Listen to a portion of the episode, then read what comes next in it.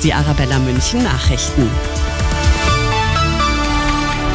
Arabella München um halb sechs, das Update mit Lisa Nagler. Länger dauert's heute am Münchner Flughafen. Das Sicherheitspersonal streikt seit einer knappen halben Stunde bis heute Vormittag 10 Uhr.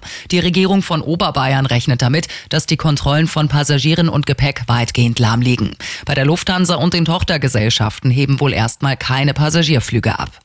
Gestreikt wird an diesem Wochenende auch bei den Münchner Bädern. Die sind ab morgen großteils dicht, auch die Saunen. Möglicherweise doch keine Streiks gibt's bei der Post. Ab morgen, nee, ab heute soll nochmal im Tarifstreit verhandelt werden.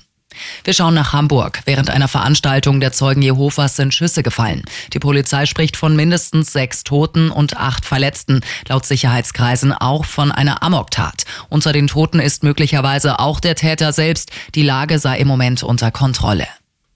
Tag 3 der Münchner Handwerksmesse. Kanzler Scholz trifft heute die Chefs der großen Wirtschaftsverbände zum traditionellen Spitzengespräch am Rande der IHM.